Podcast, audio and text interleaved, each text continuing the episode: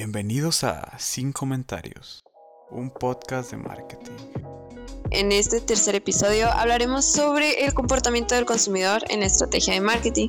En este episodio me acompañan Fer Payán, Fernanda Flores, Tamara Kill, Sofía Rodríguez y Brenda Zamora.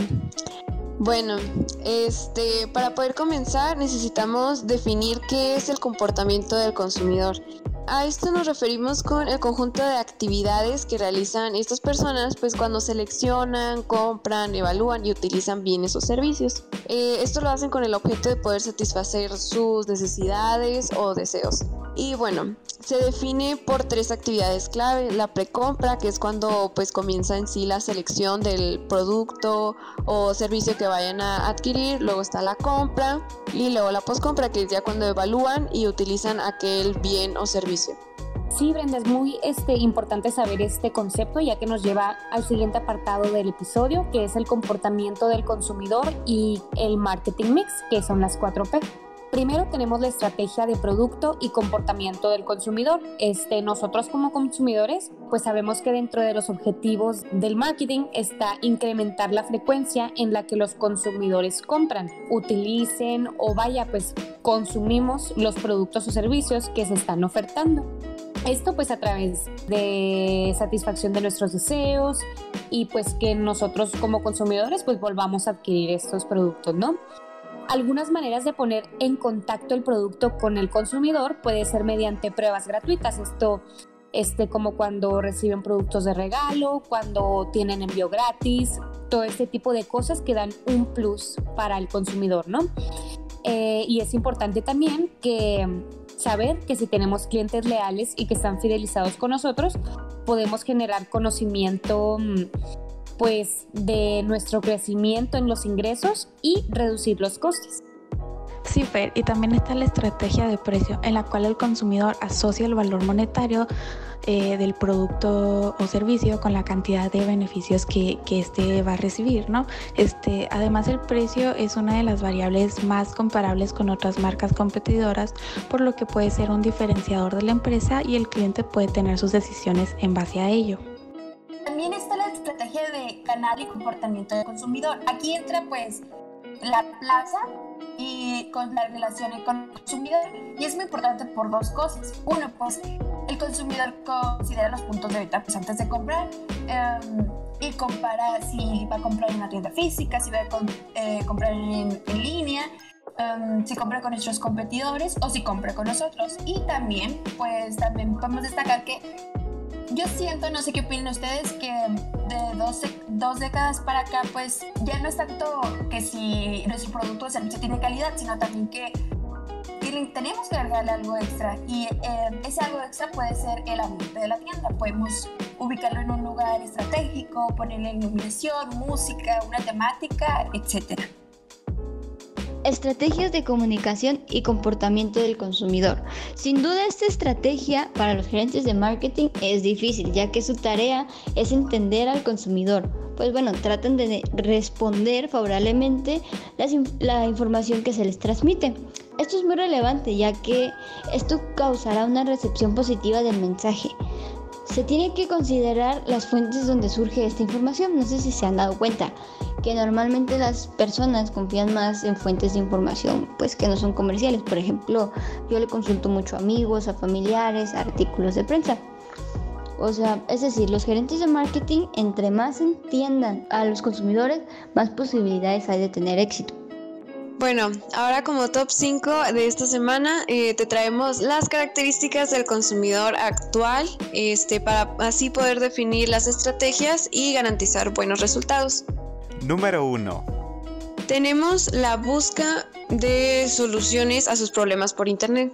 Eh, en esto nos referimos a que los consumidores actuales eh, más bien buscan sus propias dudas por medio de artículos, blog y videos este, que están orientados pues ya más bien a solucionar aquellos pequeños problemas diarios en sí este, y muchas veces pues prefieren no, no tener que estar, no sé, haciendo filas, esa clase de cosas, entonces pues ya prefieren que todo sea mucho más rápido e incluso por internet. Y pues esto es muy importante que lo conozcan los negocios y los emprendedores, este, pues para poder así, pues adaptarse a lo que los clientes potenciales están buscando.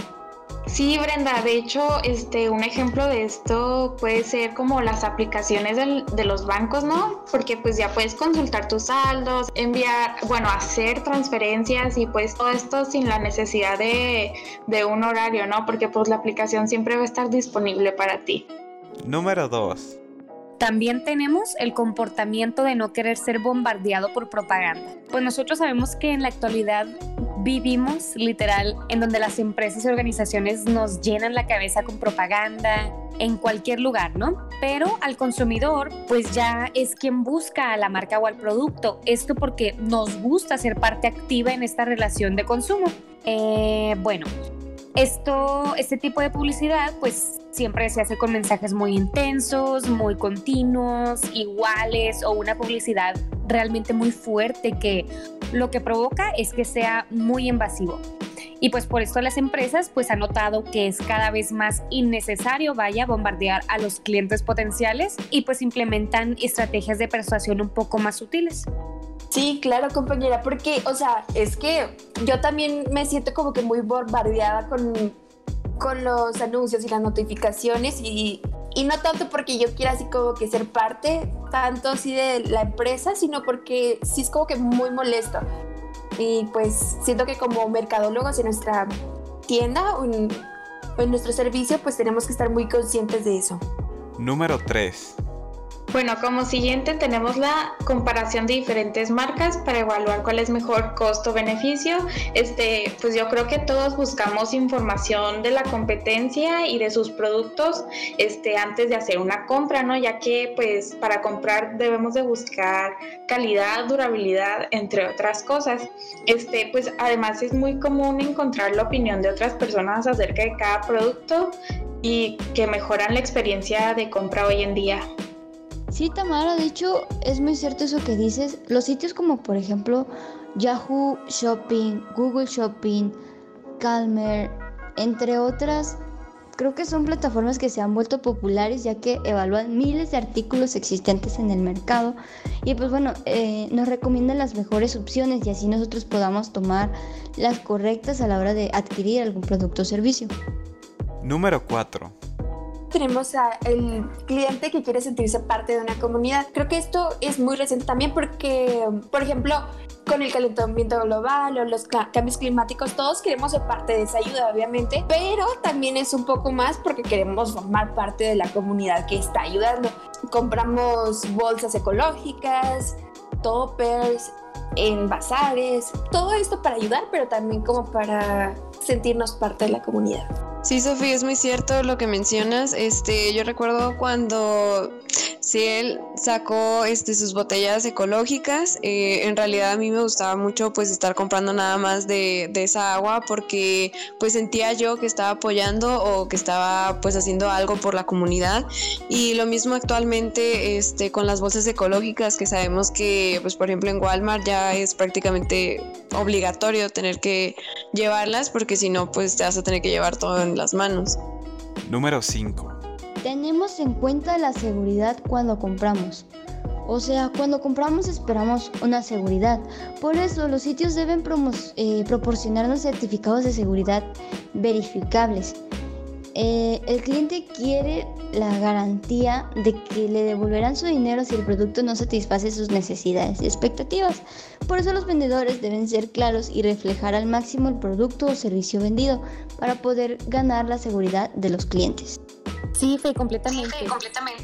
No sé si se han dado cuenta de que, mm, este, por ejemplo, en sitios como Amazon, Mercado Libre, todos estos, pues suelen usar así como, bueno, sobre todo Mercado Libre se me ocurre, que tiene así como un rayito que es como envío flash o algo así, ¿no? Que te garantiza que van a estar este, guiando tu, tu envío, ¿no? Paso a paso. Entonces, esto al cliente le da una, una seguridad, una garantía de que su artículo va a llegar bien, de que en caso de que no le gusta lo puede regresar y todo esto. Entonces es muy importante tener esto para el cliente para que se sienta pues mejor, ¿no? Sí, Fer, es muy cierto todo lo que, pues, lo que se ha mencionado durante este em, podcast. Entonces, pues bueno, esto fue todo por hoy. Eh, nos vemos el siguiente jueves con un capítulo más de... Sin comentarios.